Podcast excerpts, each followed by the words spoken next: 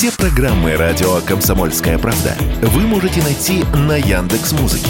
Ищите раздел вашей любимой передачи и подписывайтесь, чтобы не пропустить новый выпуск. Радио КП на Яндекс Музыке. Это удобно, просто и всегда интересно. Диалоги на Радио КП. Беседуем с теми, кому есть что сказать. Здравствуйте, дорогие друзья. Приветствуем вас в эфире радио «Комсомольская правда». Я Валентин Алфимов. Рядом со мной Анастасия Кашеварова, журналистка, правозащитница. Анастасия, здравствуйте. Добрый день. Вы у нас один из главных специалистов в стране сейчас по фейкам. Ой, ну, мне очень приятно, да, но, наверное, это специфика нашей работы. Журналист всегда проверяет информацию и понимает, где фейк, где не фейк. И, и столько этого, столько всякой грязи, столько всяких этих фейков сейчас, конечно, в сети. Что... Фейков много. А, иногда это, эти фейки бывают, скажем так, безобидные. Ну, кто-то что-то написал, какую-то там гадость или ерунду, ну и, и, то, и, ну, и бог с ним, да, то есть какой-то информационный шум такой. Но зачастую эти фейки разрушают жизни в прямом смысле этого слова. А, люди вымогают деньги, ну, в смысле, у людей – с той стороны не люди. А, у них вымогают деньги, а, заставляют совершать совершенно ужасающие поступки. Давайте вот об этом поговорим как раз. А, предлагаю начать с самого самого, ну, наверное, простого и известного нам, нам, россиянам, вот этого способа, когда звонят всякие службы безопасности банков и прочие и прочие структуры. Потом к ним, кстати, добавился Следственный комитет какой-то, ну, псевдо, псевдо, да. А, и оказывается, что все это происходит с территории Украины. Ну, это, это уже не секрет, все это прекрасно знают, и когда начинаешь им задавать какие-то вопросы, они, скажем так, теряются. Вот. Хотя в последнее время им разрешили говорить, что Крым наш. Ну, это же есть такой, да, проверочный, проверочный вопрос. Спрашиваешь, чей Крым? Он говорит, Крым российский. Вот им разрешили так делать. Вот. Этого много у нас. Как они вообще э, ну, зарабатывают на нас? Как они нас разводят? Как вообще это получается? Ну, первое, что хочу сказать, Украина с нами ведет полномасштабную войну. Как на фронте, так и э, в мирной жизни. То есть это информационная война, военные действия, и даже после крушения, как крушение, сбития их ракетой, самолеты с их собственными военнопленными, мы понимаем, что они залезли с войной даже в самую богоугодную гуманитарную миссию. Да? То есть для них свято ничего. Да? Мы это прекрасно понимаем. А, что хочу сказать, что работают они хорошо, можно даже сказать, я бы оценила их работу блестяще. А, мы не можем такого себе позволить, потому что мы, наверное, совершенно другие вот эти люди, русская душа, русское мировоззрение, русский мир. А, сколько бы национальностей у нас в стране не было, мы все русские, и мы не понимаем, как можно а, воевать с мирным населением.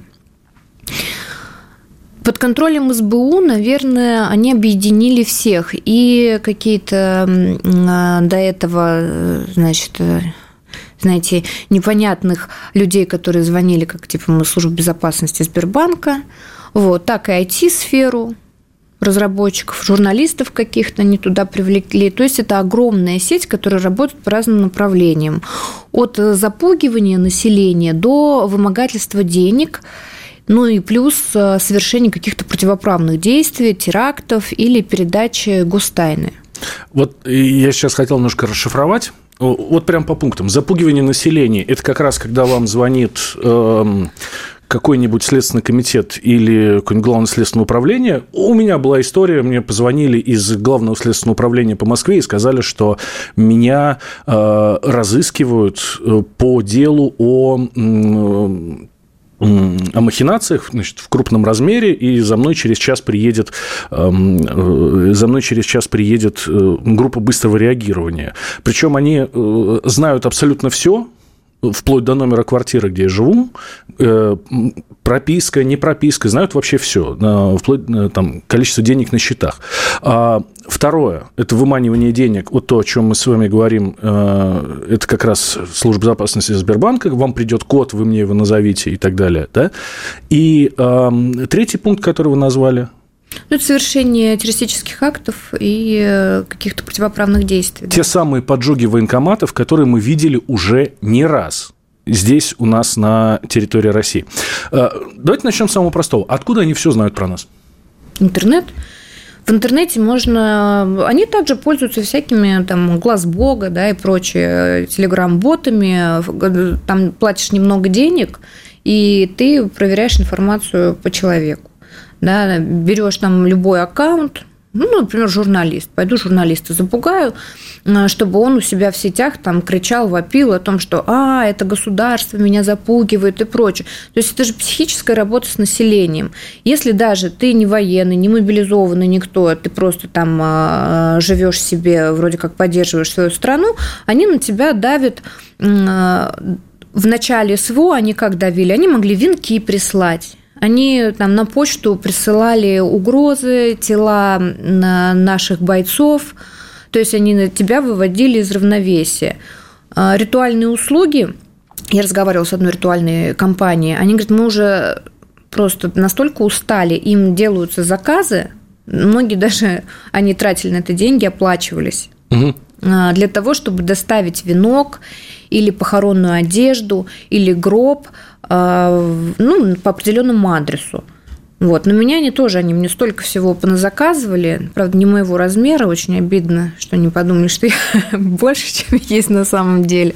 Вот. Но на самом деле, эм, даже я по себе сужу, что ну, мне неприятно это было получать, мне угу. тяжело было, потому что каждый день тебе звонили с ритуальных услуг, говорили, вот на вас поступил там заказ, гроб, там венок и прочее. А, дальше какое идет запугивание помимо этого? То, что вот последнее происходит в школах, что создаются телеграм-паблики по региону, там Одинцовский у нас, вот э, у меня сын в Одинцовской школе учится, и он говорит, я не пойду в школу. Я говорю, что случилось? А у нас завтра теракт.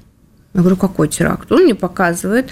Потом я написала об этом, что так и нас не предупредили, школа вообще ничего никак не среагировала.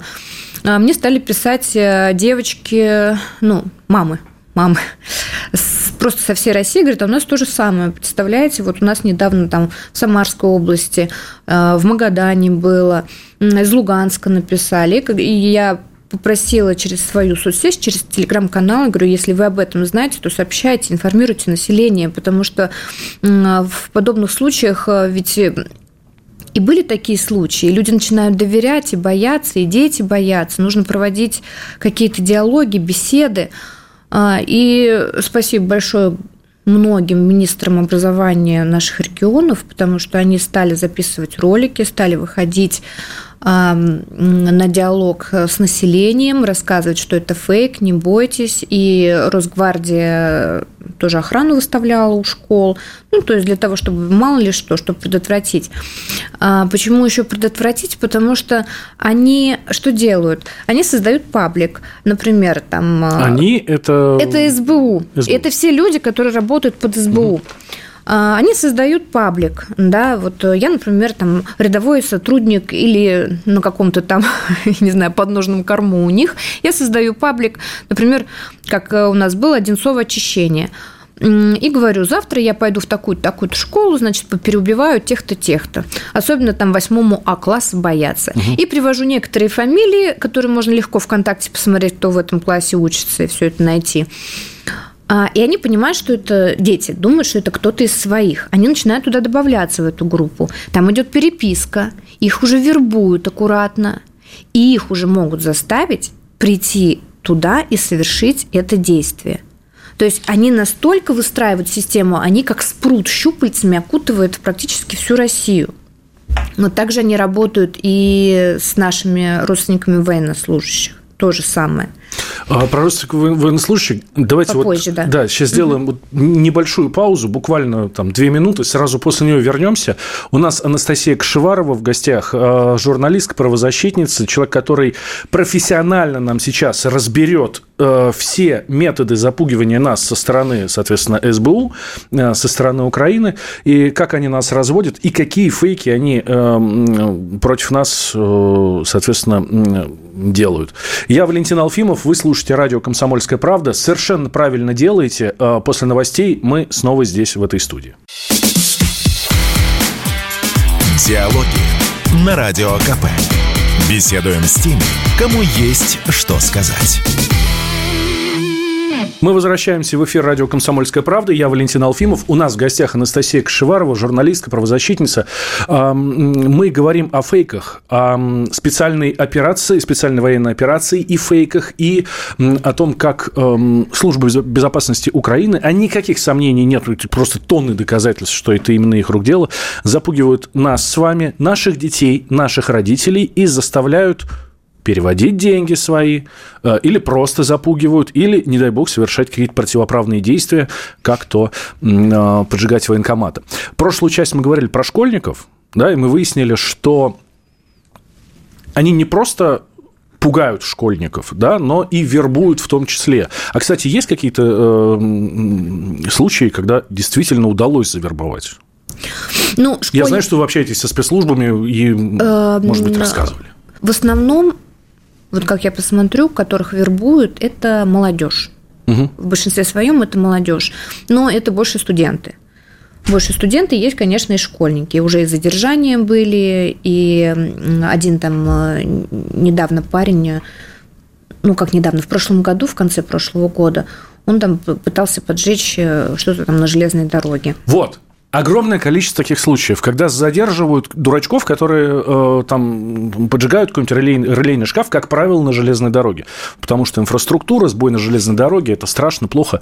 Как это получается? Я не могу себе представить, чтобы мне позвонили и сказали, Валентин, бери жидкость и иди жги. Ну, в основном... Э, Их они... методы известны?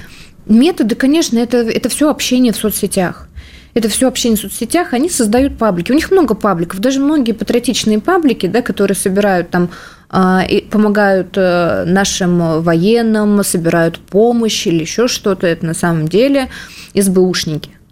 Вот. И люди туда заходят, разные люди заходят. Есть, которые э, против э, страны идут, да, но они как? Они не против страны. Это вот романтические натуры, э, нехватка образования, нехватка родительского внимания, и дети хотят привлечь к себе внимание, к своей фигуре. И этим пользуются, естественно, эти граждане, не очень хорошие психологи, они начинают их вербовать. То есть сначала переписка в соцсетях, они там в паблики какие-то заходят. А, а потом они говорят, ну, знаешь, вот ты же можешь что-то совершить, вот показать, да? Будь мужиком. Да, давай вот так. А я пойду. Или э, даже иной раз э, тот, кто ведет этих ребят, да, кто их вербует, потом он их в группы, он делает вид, как будто он тоже пойдет что-то делать. Угу. И вот мы все друг друга потом скинем и покажем. Но в большинстве случаев ловятся эти ребята, потому что у нас камеры везде, уже есть эта система опознавания лиц. Вот. Единственное, что плохо, что мы работаем постфактум. Мы не работаем на опережение. Но сейчас уже стали какие-то диалоги выстраивать там с населением. Но вот то, что вы сейчас на этой программе делаете, это правильно рассказывать, это информирование населения. Я думаю, что и федеральные каналы большие должны тоже этим заняться, потому что это очень важная вещь. Очень много денег мошенники э, с Украины, да, я даже не могу их назвать мошенниками, но, но они информационные террористы, они э, психический терроризм, а, есть такая компания у американцев, Псиоп называется. Они работают вместе с ними по их методам а, когда они внедряют э, психические вот эти спецоперации, они проводят, они проводили их там в Ираке, эти психические операции, везде, где были цветные революции, они даже не скрывают. У ПСИОП есть даже ролик, как они показывают, как они действуют, как они готовят э, э, население к революциям. Вот. И по этому же методу, с этими же шаблонами, с этими уже наработками, проектами, они зашли и заходят э, сюда. То и есть здесь СБУ также это работают. не само придумала? Нет, нет. Ну, у них бы... Они, конечно, молодцы, в плане того, что они не гнушатся ничем и ведут полноценную войну. Ну, молодцы в кавычках. Вот. Но у них бы мозгов, конечно, не хватило до этого всего, потому что это уже проекты отработанные. Но мы видели, как цветные революции совершаются. Вот. И это все, конечно, псиоп американский.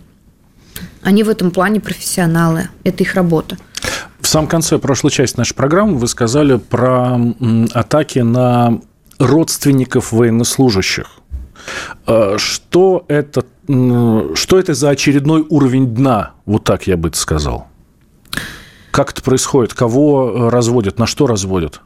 Тут тоже можно посмотреть, э, конфигурации абсолютно разные. Они, они даже делают такую красивую линию, выстраивая достоверность того, что они не СБУ, а, например, там органы государственной власти Российской Федерации. Угу. Как это происходит? Например, боец не выходит месяц на связь. Что делает женщина?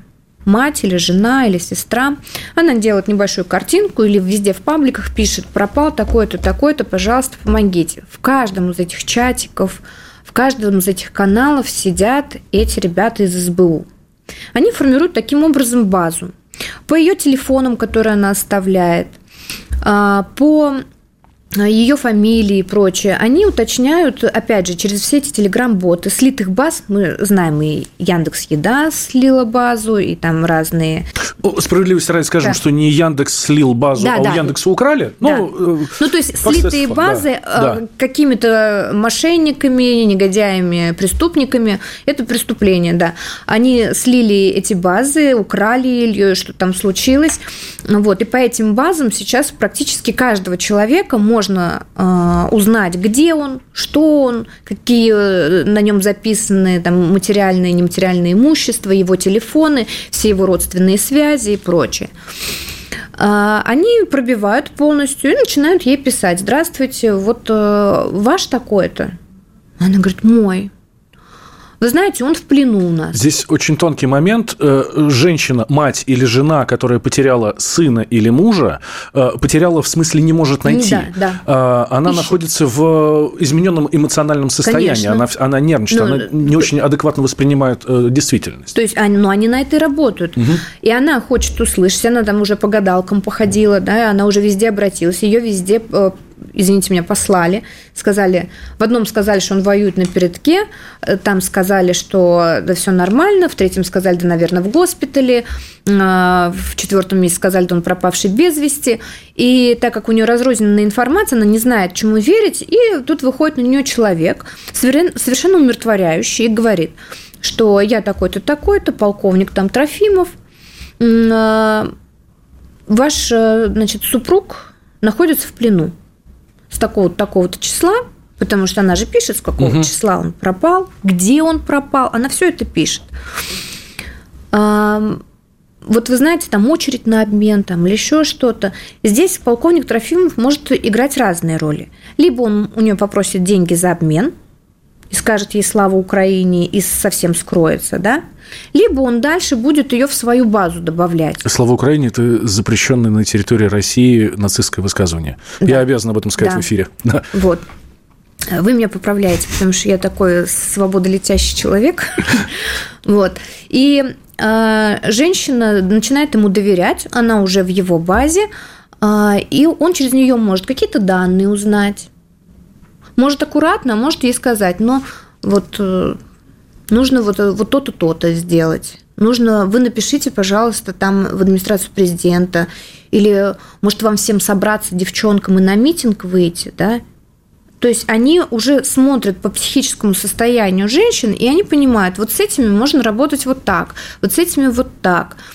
А, есть э, история, когда сами а, бойцы ВСУ захватывают в плен, берут телефон, снимают, звонят жене и говорят, либо ты сейчас перечисляешь там 200 тысяч, 2 миллиона, либо мы его будем бить на камеру. Ну, и лупсанут пару раз на камеру.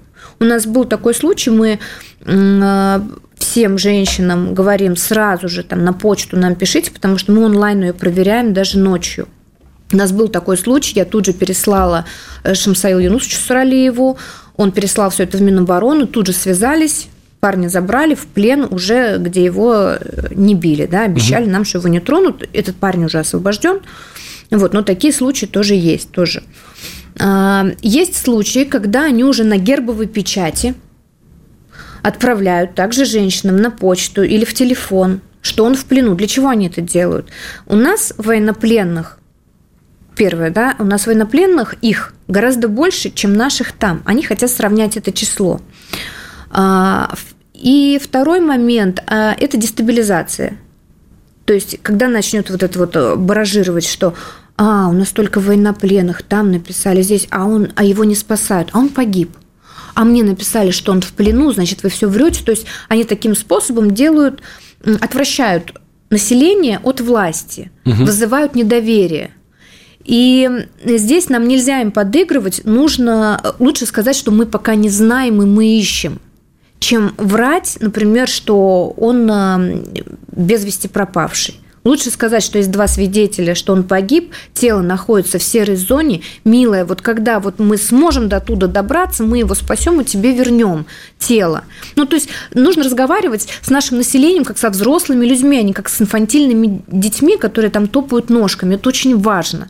Потому что, когда ты разговариваешь и говоришь правду, да, в тебя прилетит. Да, в меня прилетало, каждый день прилетает. Но я обязана им сказать правду, чтобы они не велись на эти фейки. Так, делаем еще один небольшой перерыв. После новостей вернемся. У нас Анастасия Кашеварова, журналистка, правозащитница. Я Валентин Алфимов. Никуда не переключайтесь.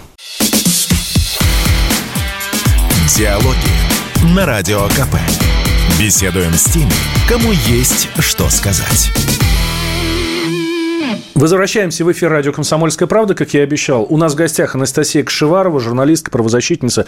Я Валентин Алфимов. Э, говорим о том, как э, СБУ, то есть Служба безопасности Украины, э, выманивает деньги из наших э, граждан под совершенно разными предлогами. Или заставляют э, совершать преступления, как вот мы уже говорили про вот эти поджоги релейных шкафов, поджоги военкоматов там или еще что-то. Или, что еще хуже, пытаются поднять народные восстания. Кстати, раз уж мы заговорили об этом, да, что вот они пытаются людей, граждан, женщин, родственников эм, эм, военнослужащих поднять против власти. Э, ненадолго вернемся вот в недавнее прошлое. Э, то, что было в Махачкале. Вот э, этот бунт в Махачкале, это тоже их рук дело? Конечно. Конечно, эти же все паблики, а, они координируются оттуда. Но я не говорю, что это их как бы СБУ Украины. Я уже говорила, что это ПСИОП, американцы, которые научили и показали методички, как работать на то, чтобы делать э, революции в странах, да, или волнения, или митинги, шествия и прочее. Почему это происходит? Нагнетается, нагнетается обстановка, а, власть у нас... Мы привыкли жить в мирное время. Сейчас такое время, когда нужно ну, антикризисным быть сам по себе человек должен быть в антикризисе постоянно. Он должен моментально среагировать. Мозг тут же должен включиться. Не надо бояться передать начальнику, что там бунт зреет. Отслеживать это все. А мы пока еще такие нерасторопные. Нерасторопные, и не можем сразу среагировать. А, даже давайте вспомним эту ситуацию в Махачкале, мы ночь спокойно дали расшатывать этот аэропорт. Вот они там повеселились, конечно. Нужно было моментально среагировать, на опережение работать, а, понимать, что эти там э, самолеты там не прилетят, оповещение населения. А тем более Дагестан, да, он уж э, взбалмошный, так взбалмошный. Ну, взрывоопасный регион, конечно, да, там очень, просто люди горячие. Очень горячие, и девчонки, и мальчишки, также их родители. Но я со всем уважением к Дагестану, потому что я тоже с ними очень много работаю, и Первое, вот тогда мы сделали, э, когда пацаны с СВО начали мне ночью писать, говорят, я, значит, здесь, в Дагестане, я из Дагестана сам, говорит, я тут воюю, ты мне тут дроны притаскиваешь, антидроновые ружья нам таскаешь, а они там э, просто людей мирных хотят. Но если такие сильные, пусть идут на фронт. И это воздействовало на многих. И здесь нужно работать с населением, проводить эту работу. Я вот про военнос... отступлю немного от темы. Я про военнослужащих рассказывала, про работу с их семьями, что там документы официальные шлются за гербовой печатью, что и как от наших ведомств, так и от ведомств Украины. Но есть еще один важный момент. Мы же верим глазам и, или хотим верить глазам. Они используют дипфейк. То есть... Это как раз то, к чему я, э, э, о чем следующее хотел с вами поговорить, да. Вот, они используют deepfake, когда а, на фотографии или на видео тебе звонят и показывают, человек молчит, у него вроде бы чуть-чуть движется лицо, но они просто берут фотографию, которую женщина выложила в сетях, или э, просто, даже если не выжил, он знает, что военнослужащий, там, он может быть э, убит, они взяли, посмотрели его фотографию, взяли, позвонили родственнику, телефон вскрыли его и показали, что он там в плену. Смотрите, он в плену, ему нужна сложнейшая операция, вы звоните в Министерство обороны, в администрацию президента, поднимайте бучу и, и значит, шатаете там этот вопрос, иначе он так здесь погибнет. Они нам присылают, мы им говорим, это дипфейк. Очень тяжело им показывать, что это дипфейк.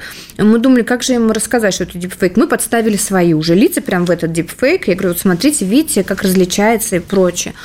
Они говорят, да, конечно, все, теперь мы верим, но все равно подспудно у нее там где-то осталось, что он живой в плену. Ложечки нашлись. А... Да, это... Да здесь и работа психологов должна быть. И вот этот, эм, понимаете, я с чем бьюсь и что меня очень расстраивает, что а, у нас такое мощное государство, у нас столько людей, у нас столько умных людей, у нас столько великолепных журналистов, специалистов, айтишников. А почему не собрать команду и сделать несколько точек, по которым может вот открытые двери э, пусть без бюджета. Мы, вот, например, мы работаем бесплатно, абсолютно нам хочется помочь стране, а, чтобы а, людям рассказывать, помогать, собирать документы, направлять куда-то, узнавать для них информацию. Почему происходит? Почему женщины идут туда, к нашему противнику? Потому что у нас здесь сформировался некий информационный вакуум, или кто-то боится на себя взять ответственность, что-то рассказать, а она хочет сейчас немедленно получить информацию, что с ее мужем – и там создается вот этот полковник Трофимов, да, который э, говорит, ему дается некий эксклюзив. Например, он сообщает раньше всех об обменах. Угу. А женщина бежит туда, сарафанное радио работает, наши девчонки хоп-хоп-хоп туда уже группами переходят к нему, и он им говорит, вот завтра будет большой обмен. А он будет завтра, мы знаем, что он будет завтра. Но мы не имеем права говорить, Минобороны не имеет права говорить, чтобы не сорвать это все. А Украина на этом играет. Они дают некий эксклюзив, потом там, вот видите, мы вам сказали, мы говорим правду. Потом вывешивают некие списки, например, погибших. И говорят, это правда. Потом этот человек сообщает о ваших вообще там или наших, да, смотря от кого он ведет этот паблик, от лица э, Украины или от лица России – а, он сообщает о том, что вот, например, ваших погибших близится к миллиону. Угу. И сарафанное радио работает, девочки передают, и это начинает Поскольку бурлить. предыдущие его сообщения подтверждались, да. Да. Это тоже. То есть ты даешь. Да, принимается на веру. Да, да, нет, да. Угу. И вот по технологии Карнеги, да, а, или Карнеги, Карнеги, да, наверное, вы правильно. Вот. И э, вот этими манипулятивными действиями они, значит, мозг человека формируют на доверие, мы уже доверяем больше этому человеку, нежели официальным органам, а вот он нам помог. Потом, значит, э, он говорит, ну, скидывайте, кто там в список попадет. Они могут из тех, кто им написал, включить несколько в список, написать им лично, что это я пробил для того, угу. чтобы он попал в список на обмен. А, а потом девочки говорят, это вот этот человек обменял, это он нам помог. И опять еще большая группа к нему пришла. И потом он им говорит, а вы можете там мне рассказать то-то или то-то. Мне прям приходили у меня очень много этих скриншотов, как они ведут эту работу. Они прям напрямую пишут, мы включим список вашего бойца на обмен, если вы предоставите нам вот такую-такую информацию. Если вы выйдете на митинг, если вы выскажетесь против Путина, например, в этом, когда будет Золкин, журналист, звонить, угу. мы вам организуем разговор с вашим мужем, но вы выскажетесь против Путина. Мы этого ничего не делаем. Нам не надо высказываться против Киева или еще что-то, но мы можем показывать и делать очень многое, работая и с нашим населением, и с тем населением, потому что девчонки с украинской стороны тоже пишут нам. Они пишут и говорят, мы своим уже не верим, не доверяем, мы видим это все. А, пожалуйста, помогите узнать или какую-то весточку передать. Там вот у нас боец у нас порядка 20, 27 э, или 28 писем от родственников э, бойцов ВСУ, которые у нас в плену, э, с просьбами не отдавать. Угу. А есть те, которые проживают на территории России и говорят, отдайте нам его на поруки, не передавайте туда, пожалуйста. Его мобилизовали, его насильно туда закинули. То есть а, уже народ и тот не верит. Но там, видите, они выходят на митинги, их никто не подрывает. Они сами выходят. Вот в чем дело. Они сами выходят на митинги, потому что там власть, конечно, ну, там не власть, да, там э, какая-то насмешка и издевка над э, людьми. Это смешно, что там происходит, и смешно, и дико. Еще один небольшой перерыв делаем, буквально две минуты, новости, и мы вернемся. У нас в гостях журналистка-правозащитница Анастасия Кашеварова, я Валентин Алфимов, вы слушаете радио «Комсомольская правда». Совершенно правильно делаете, мы про фейки говорим и про то, как Служба безопасности Украины разводит нас с вами, россиян, на, ну, на что только можно и разводит. Диалоги на Радио КП. Беседуем с теми, кому есть что сказать. Мы снова в эфире радио «Комсомольская правда». Я Валентин Алфимов. Рядом со мной журналистка-правозащитница Анастасия Кшеварова. Про фейки говорим и про то, как э, украинцы, ну, то есть служба безопасности Украины, на горе наших женщин, у которых э, пропал в общем, не выходит на связь, давайте так будем да. говорить, эм, родственник, брат, сват, сын, отец, кто угодно. Вот как э, СБУ на горе этих женщин и на нервах этих женщин делает и деньги, и э, расшатывает наш государственный строй, в конце концов. Вот сейчас в перерыве буквально с вами говорили, эта история достаточно известная, как одна из женщин уехала туда якобы вытаскивать своего мужа, ну, или там молодого человека, или там кого-то. Да. Я подробности особо не помню, но вы в курсе. Да, да. она, э, значит, она сожительница, они не, не в законном браке. Мы общались и с ней, и с мамой. Ну, как угу. бы мы с ней прям так вот э, душа в душу-то не общались. Ну, то есть, а она нам э, обращалась к нам по плену, и мама этого военнослужащего тоже. Мама военнослужащего прекрасная женщина, которая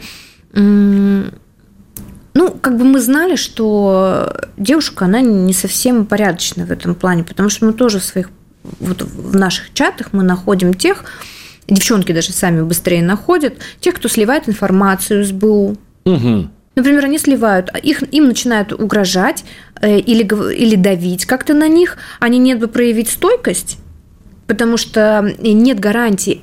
С этими людьми э, нельзя с подлецом выстраивать взаимоотношения. Нельзя, он, он предаст. Предателями нельзя. Если он предал единожды и предаст ты дважды.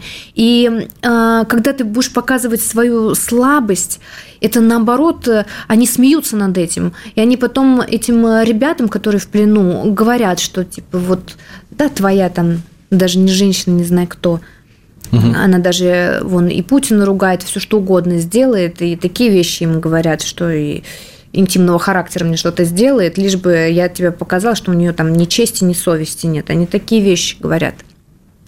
Вот, но а, основная, вот, вот наша основная группа, 95%, даже 99%, я скажу, за, за девчонок, за своих просто бьюсь, я их очень люблю. Они у нас, реально, у нас женщины в России молодцы.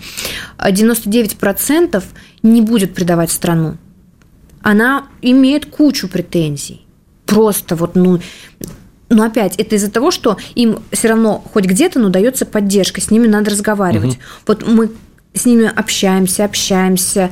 А, Шамсел Юнусович, вот, э, с которым мы работаем, он большую работу делает, он с ними со всеми разговаривает, они там его могут на части разрывать, он все равно с ними разговаривает, и это дает свои плоды. Они не передают данные, они тут же что узнают, э, значит, рассказывают. И вот они рассказали, что, э, видимо, значит, неблагонадежная очень у нас девушка по фамилии Крынина, угу. потом мы смотрим, что Крынина оказалась на Украине. Там она, ей дали встречу с э, ее возлюбленным. Судя по нему, он не очень был рад ее видеть, потому что он оторопел и сказал, что ты вообще здесь делаешь? Ты что сюда приехала? Потому что у него совершенно другое, он знает, что это за люди.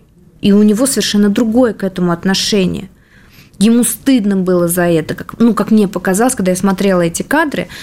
Но, несмотря ни на что, что они делают? Они делают из этой Крыниной борца за свободу, вот, русская женщина перебежала, потому что она не верит, не доверяет, российские власти ничего не делают для освобождения и прочее.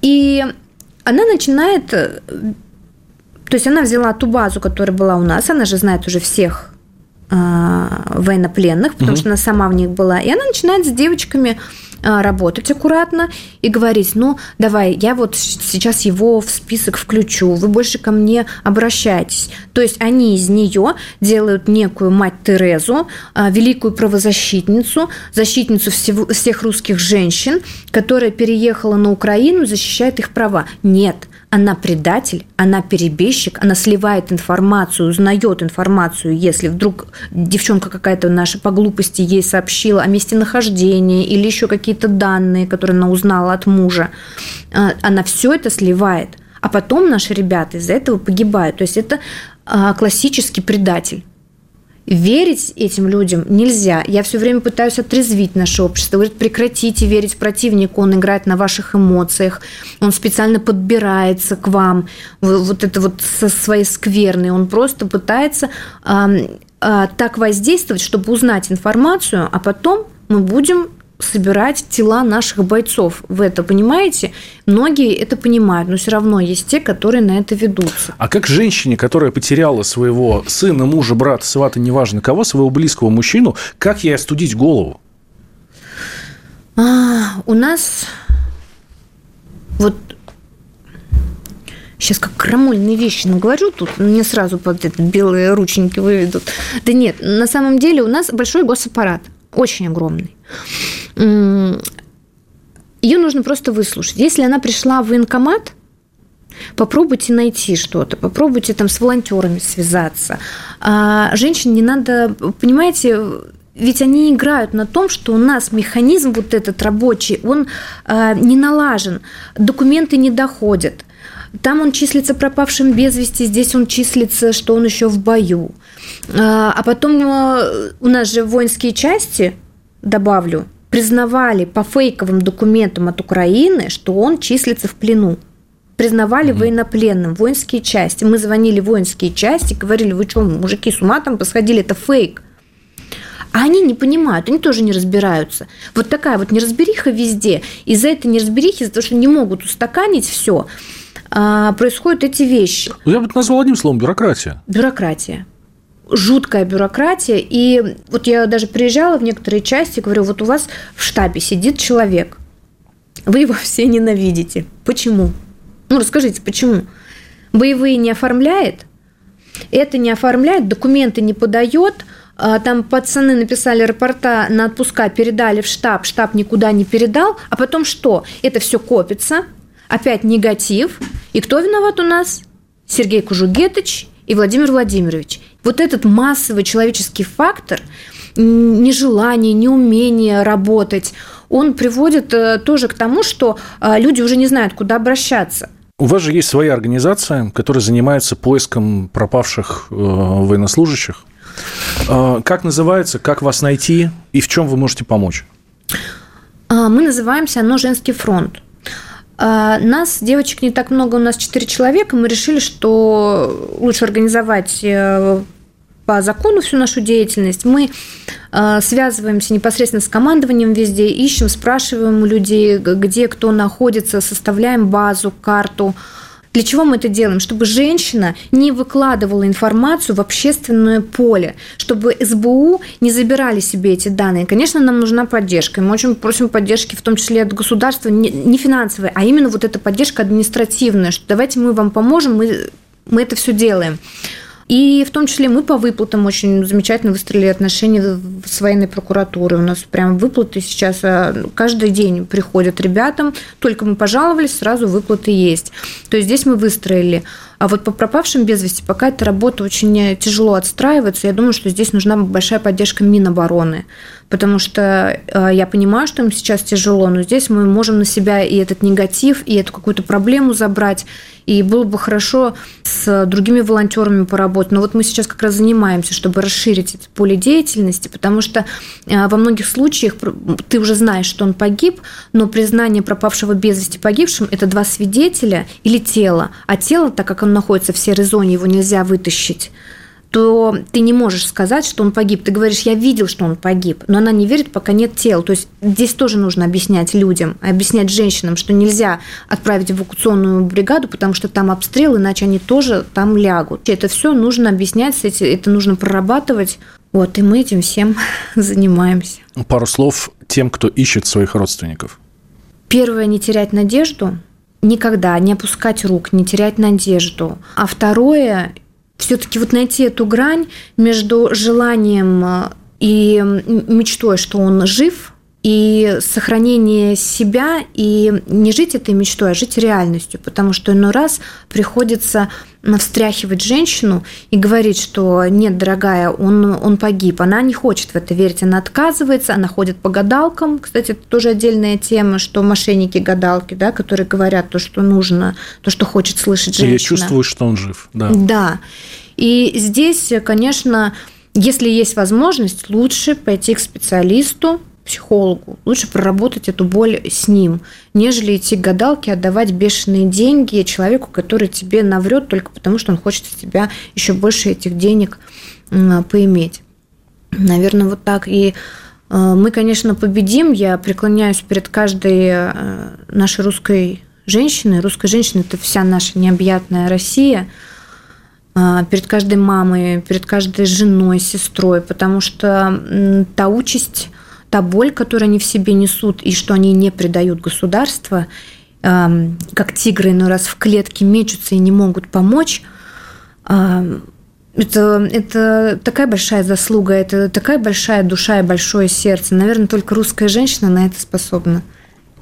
Спасибо большое. У нас в гостях была Анастасия Кашеварова, журналистка, правозащитница. Я Валентин Алфимов. Вы слушаете радио «Комсомольская правда». Не верьте, когда вас пытаются развести. Ну, по крайней мере, относитесь ко всему, что вам говорят, с холодной головой. Всем самого доброго, здоровья и чтобы все ваши близкие всегда возвращались домой. До свидания. Диалоги на Радио КП. Беседуем с теми, кому есть что сказать.